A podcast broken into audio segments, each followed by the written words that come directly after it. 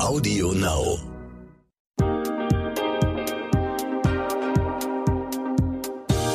Herzlich willkommen zu einer neuen Folge von What the Finance. Ich bin eure Host Sabrina Markgraf und ich freue mich, dass ihr wieder mit dabei seid.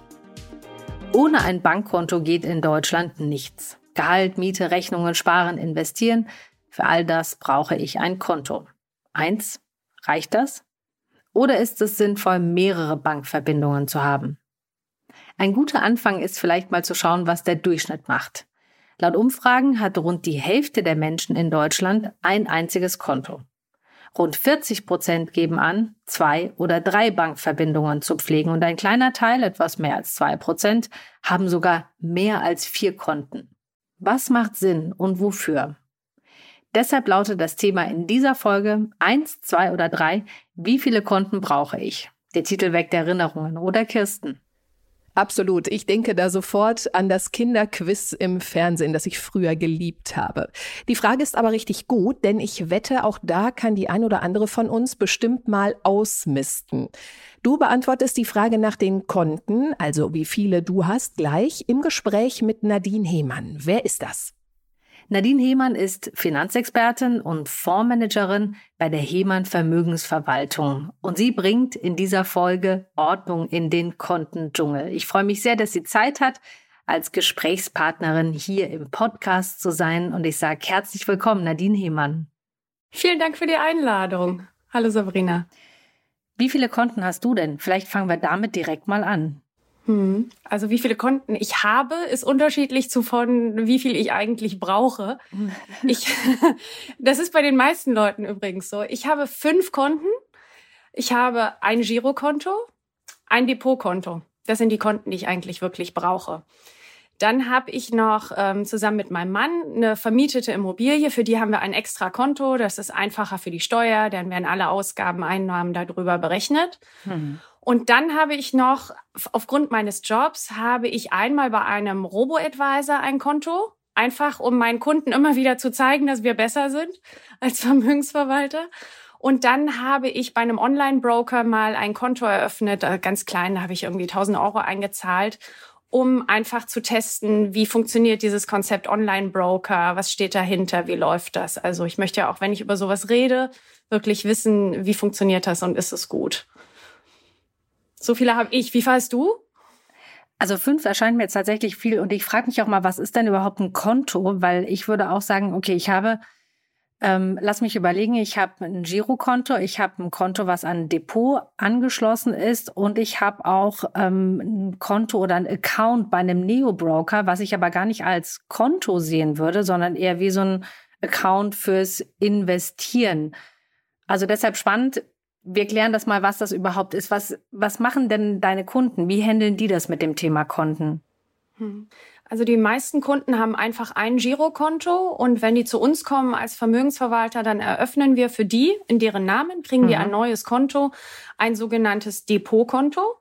Und ähm, was ist ein Depotkonto? Das ist ähm, ein Konto, wo man sich selber, das läuft auf den eigenen Namen, auch wenn es ein Vermögensverwalter managt, ein Konto, auf das man Geld überweisen kann. Und dann hat dieses Konto, muss man sich vorstellen, wie ein Haus. Das Konto ist das Haus und dann hat das so eine Art Nebengebäude oder Garage. Mhm. Und in diese Garage werden die Wertpapiere eingebucht.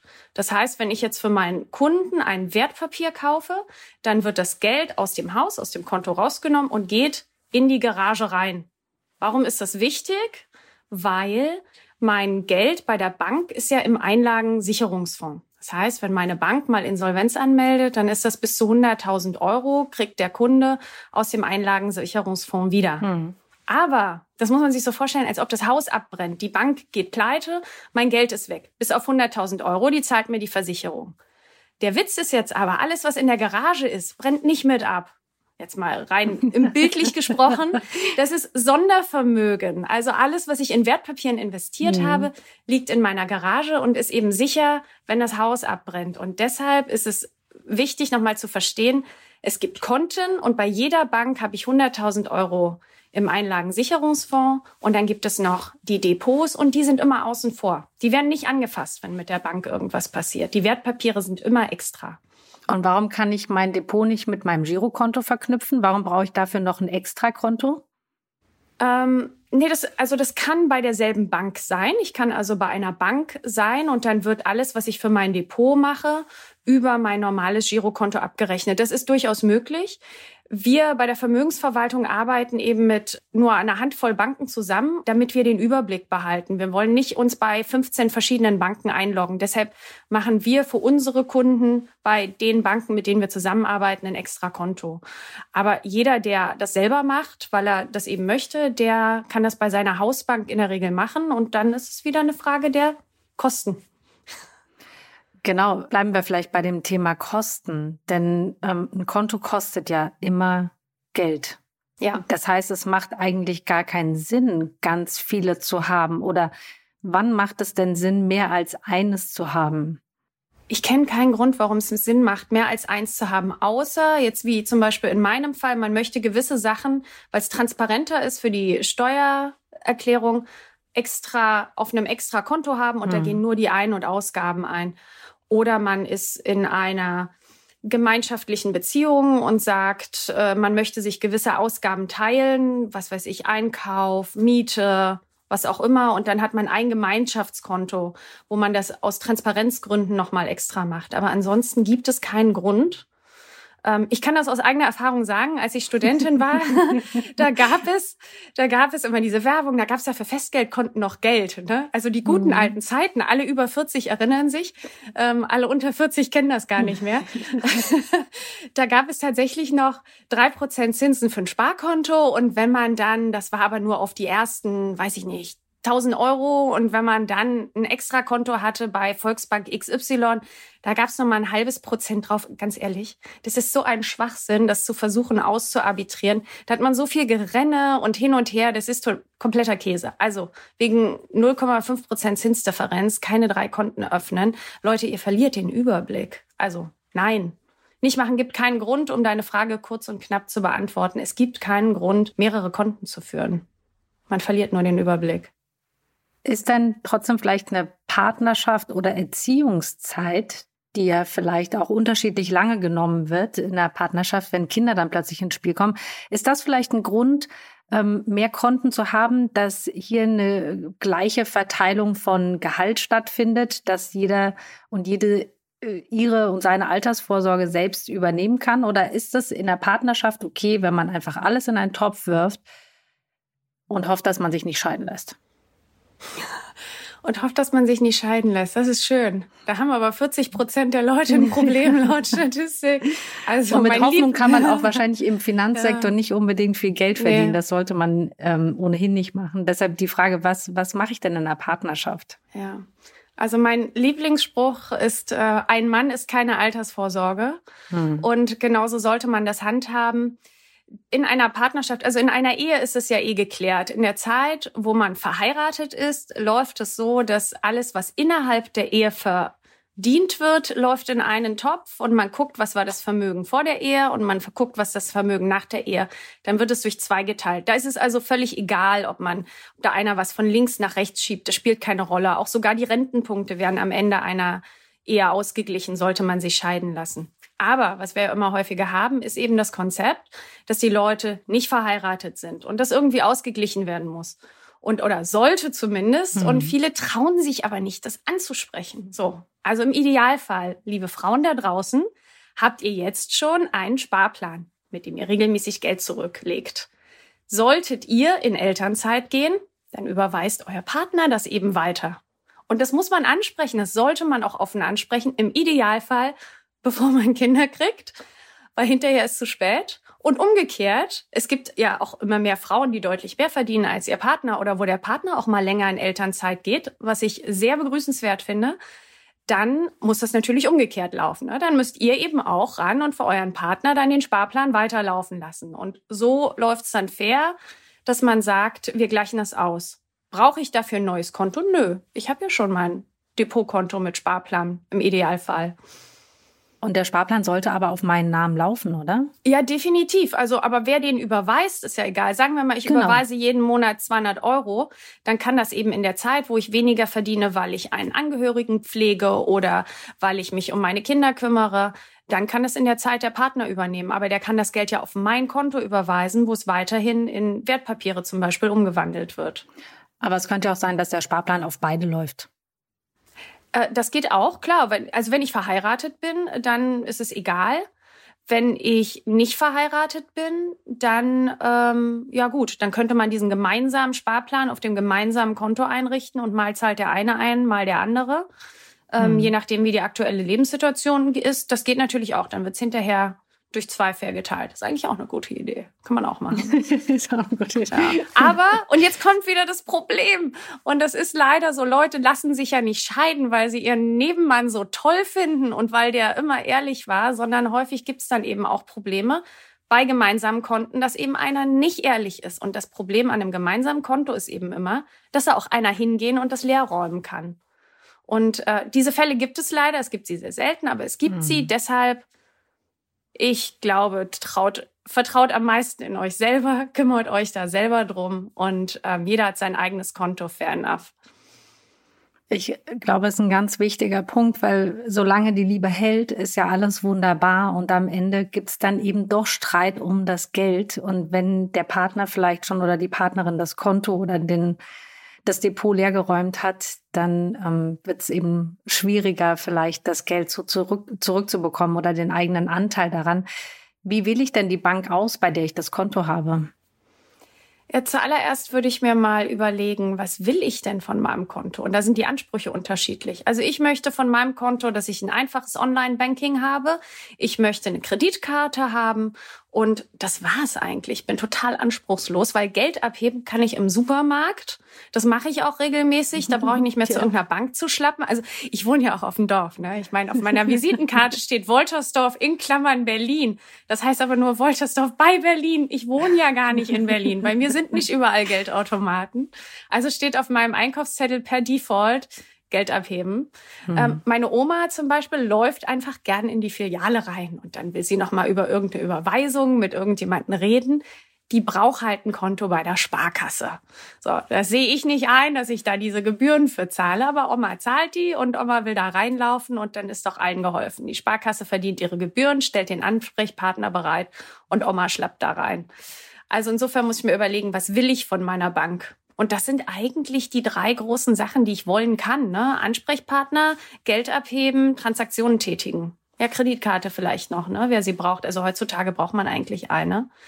Ähm, und dann gehe ich los und gucke, wer kann diese Bedürfnisse befriedigen brauche ich jemanden zum Reinlaufen oder nicht? Geht, kommt Online-Bank in Frage oder nicht? Und liebe Leute, sucht euch doch bitte eine Bank, die irgendwo im Euro-Raum ist. Das ist etwas sicherer zum Thema Einlagensicherung.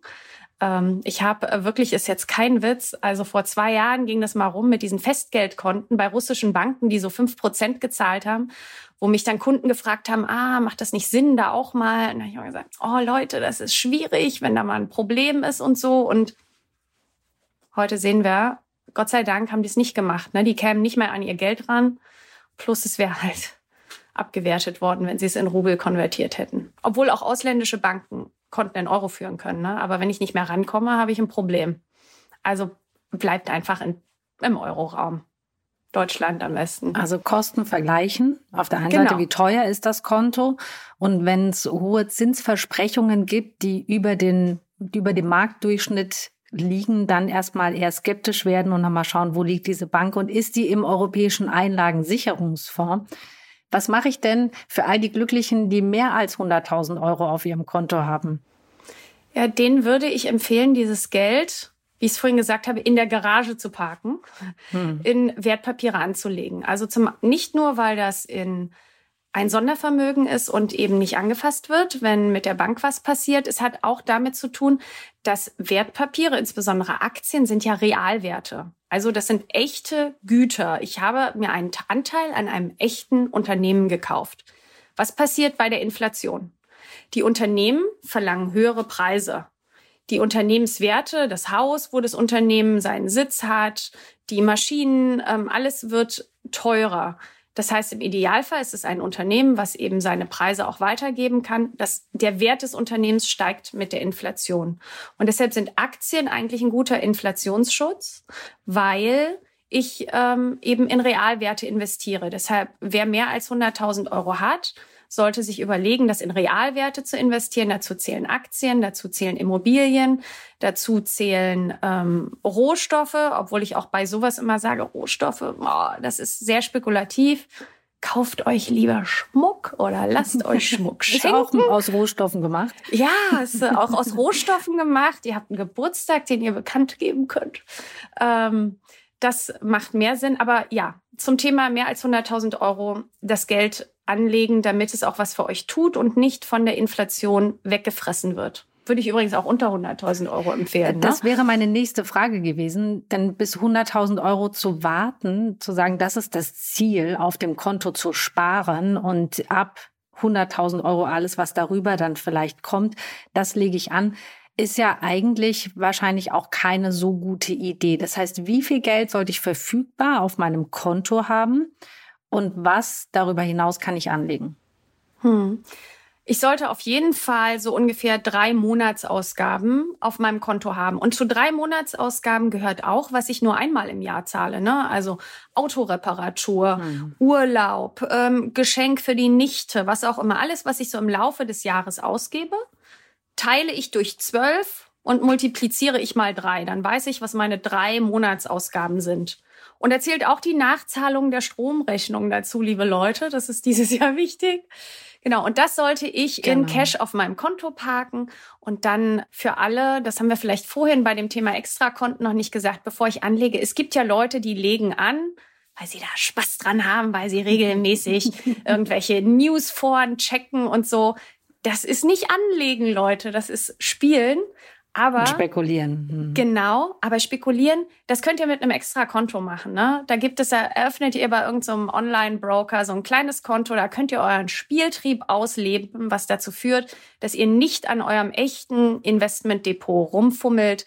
Und dann könnt ihr Markterfahrung sammeln und dann macht das mit so einem, ich nenne das immer Funny Money Konto. Macht da Geld drauf, was euch nicht wehtut, wenn es weg ist, weil in der Regel wird es bei jedem weg sein der das zum ersten Mal macht und der irgendwie mhm. merkt, wie schnell diese Apps funktionieren. Und dann fangt ihr an zu investieren. Dann habt ihr euren Cash-Bedarf abgedeckt. Der, der muss, hat seinen Spieltriebbedarf abgedeckt. Und dann macht ihr den Rest auf ein Spar- und Investmentkonto.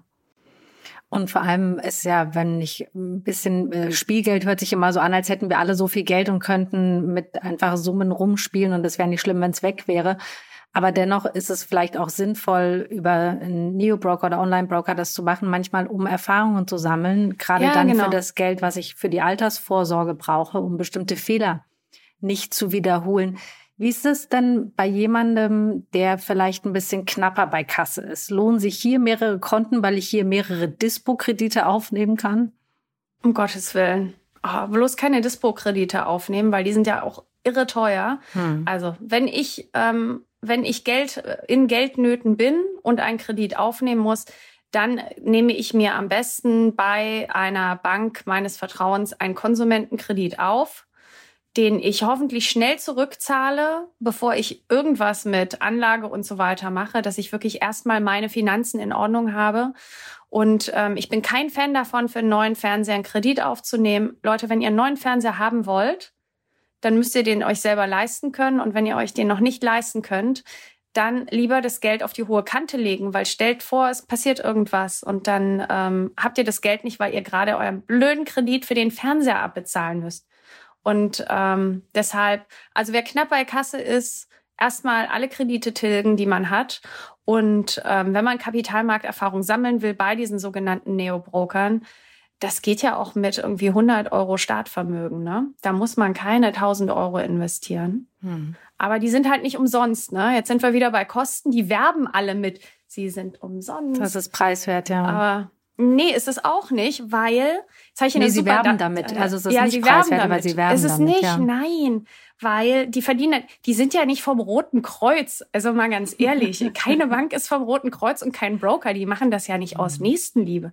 Die verdienen anders. Also Eine Bank, äh, die meisten Banken könnt ihr Orders einstellen, wenn ihr ein Depot aussucht. Jetzt sind wir wieder beim Kostenthema. Ähm, dann zahlt ihr pro Order und die Bank gibt es dann an eine Börse eurer Wahl weiter oder einen Broker zum Beispiel. Xetra ist die große deutsche Börse oder Nasdaq, die US-Technologiebörse. Da wird dann geguckt, wer verkauft, wer kauft, passt der Preis und dann werden die zusammengematcht. Wenn ihr bei einem Neo-Broker seid, die verkaufen diese Information, dass Max Meyer möchte 100 Adidas-Aktien kaufen. Und eine Mikrosekunde vorher verkaufen die das gegen eine Gebühr an einen Broker, der euch eine Mikrosekunde vorher diese Aktien wegschnappt und ihr einen kleinen Teil deshalb mehr bezahlen müsst für eure Aktien, weil der Preis steigt. Desto mehr Leute kaufen, desto mehr ähm, steigt der Preis. Also hier mal eine super Buchempfehlung. Es macht wirklich Spaß, das zu hören. Da müsst ihr kein ähm, oder zu lesen. Ich habe es als Hörbuch gehört. Müsst ihr kein Finanzexperte für sein. Flash Boys, sowie mhm. Blitz Jungs, Flash Boys. Ähm, da wird dieses Konzept einmal erklärt, wie da wirklich einer eine Firma aufgezogen hat, die nichts anderes macht. Und das ist so spannend, ist wirklich entertaining. Und ähm, nichts anderes machen diese Neo-Broker. Die verkaufen eure Informationen und die kriegen dafür Geld zurück vom Broker. Also die sind auch nicht vom Roten Kreuz. Ihr zahlt halt mehr. Aber hey, für Kapitalmarkterfahrung sammeln auf ein kleines Depot, warum nicht? Auch nochmal ein Thema für eine Folge, weil ich glaube, dass das mit den Kosten, was was kostet im Finanzsektor, ist schwer zu durchdringen, selbst für Profis. Ja. Und weil sich viele Frauen vielleicht auch nicht trauen, nachzufragen, Entschuldigung, was kostet das denn jetzt eigentlich? Äh, dann vielleicht in die Kostenfalle tappen, weil es eben nicht ganz dick auf einem Preisschild vorne drauf steht. Nadine, wenn wir jetzt einfach allen, die uns zuhören, eine Aufgabe an die Hand geben, was muss getan werden, um die Finanzen in den Griff zu bekommen? Nochmal. Also, wenn ich ganz viele Konten habe, was mache ich jetzt damit? So, bevor ich meine Konten anfasse, mein super Tipp ist, legt euch mal so eine Haushalts-App aufs Handy. Es gibt, also ich, äh, ich will keine Werbung für irgendwelche Apps machen. Ich sage nur, was ich hatte. Als ich ein Android-Telefon hatte, hatte ich eine App, die hieß Haushaltsbuch. Jetzt habe ich Money Stats, heißt die auf Apple. Und ähm, diese Apps kann ich sehr empfehlen. Da könnt ihr eingeben, was äh, sind meine Konten, wie viel Geld gebe ich wofür aus. Ihr könnt das nach Kategorien sortieren und ähm, euch regelmäßig angucken. Also erstmal überhaupt verstehen, wofür nehme ich Geld ein, wofür gebe ich Geld aus. Ist übrigens erschreckend, wie viel Geld ich ausgebe für Eis, seit hier eine neue Eisdiele aufgemacht hat im Ort. Und seitdem Eis so teuer geworden ist. Oh, Oh, ist der Knaller. Und die heißt auch noch süße Sünde, ne? Die heißt genau so, was sie ist. Es ist der Knaller. so, also auf jeden Fall, ähm, ihr braucht eine App, ähm, weil ihr euch das nicht zu Hause in euer Excel-Sheet eintippt. Es ist völlig illusorisch. Keiner kommt nach Hause und kippt die Kassenbons ein. Das klappt nur, wenn ihr das was, mit was macht, was ihr zu Hause habt.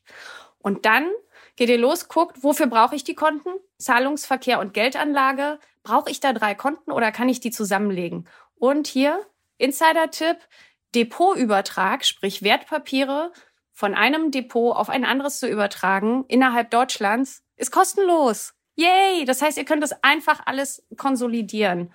Und ähm, dann habt ihr ein bisschen Überblick. So, also was ist eure Aufgabe?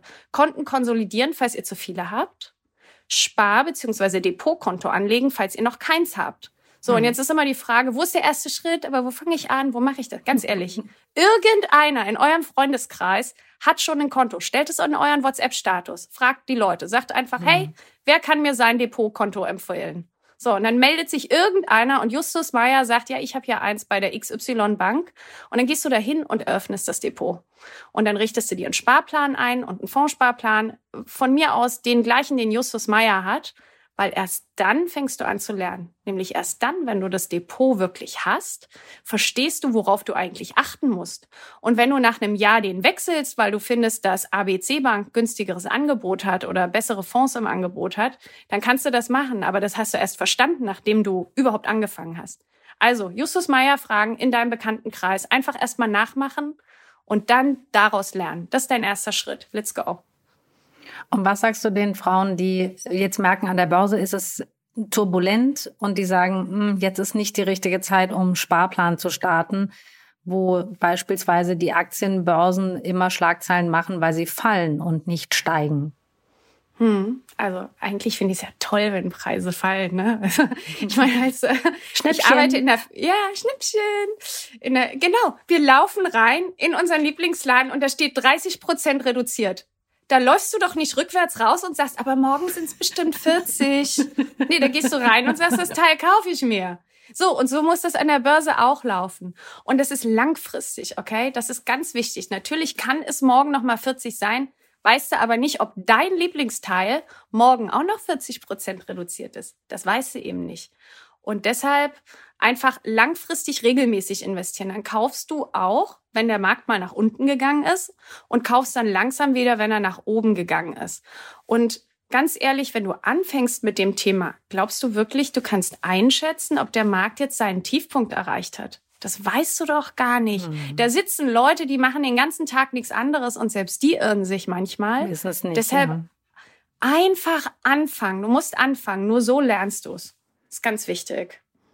Das ist ein schöner so. Tipp. Also, liebe Zuhörerinnen, es gibt keine Ausrede, nicht jetzt sofort Nein. anzufangen mit der Geldanlage.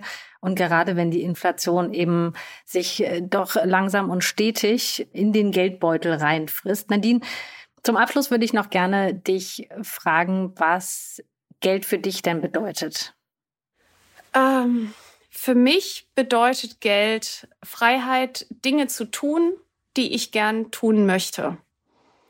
Ähm, ich glaube, es gab diesen schönen äh, Song von Ariana Grande, Seven Rings.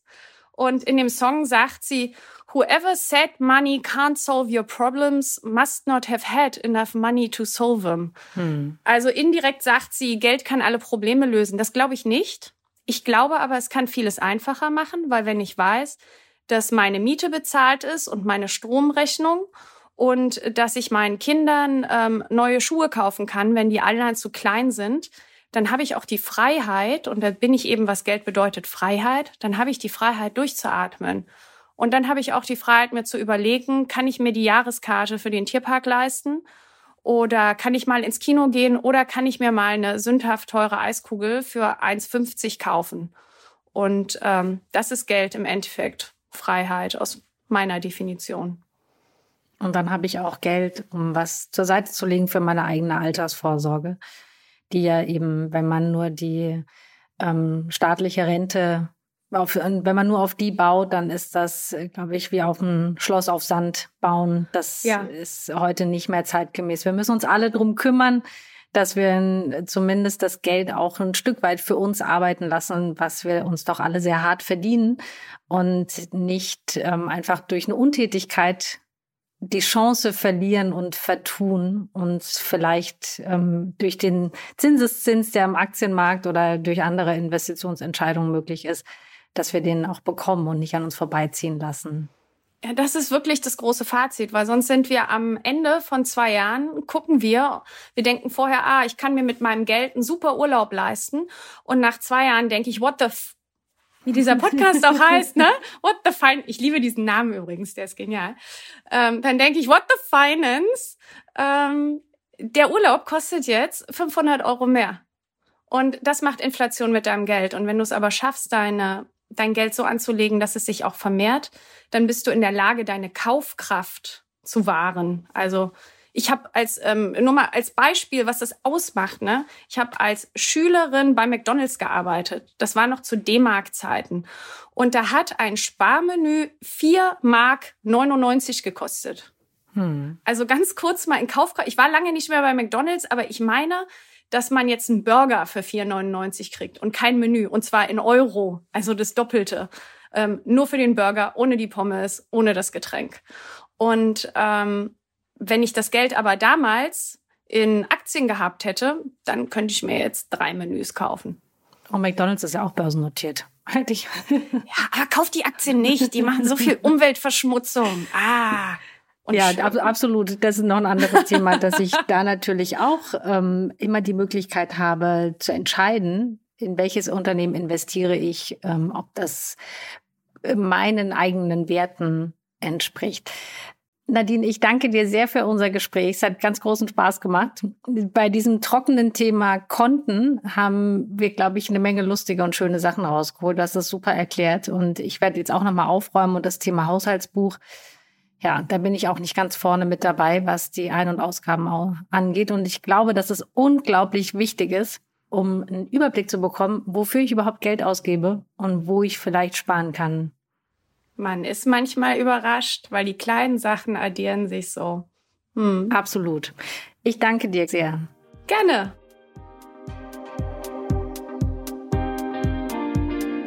Und wenn ihr Fragen habt, schreibt mir gerne bei Insta. Den Namen findet ihr wie immer in den Show Notes. Und ich freue mich natürlich auch, wenn ihr What the Finance abonniert.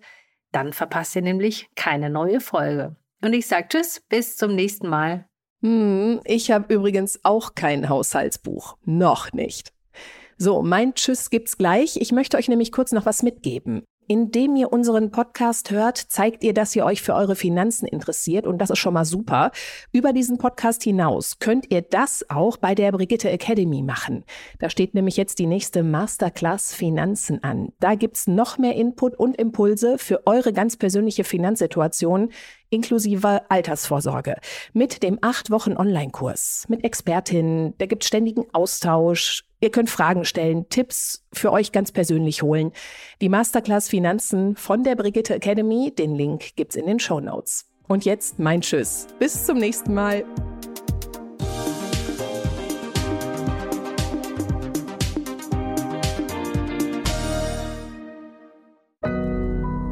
Audio Now.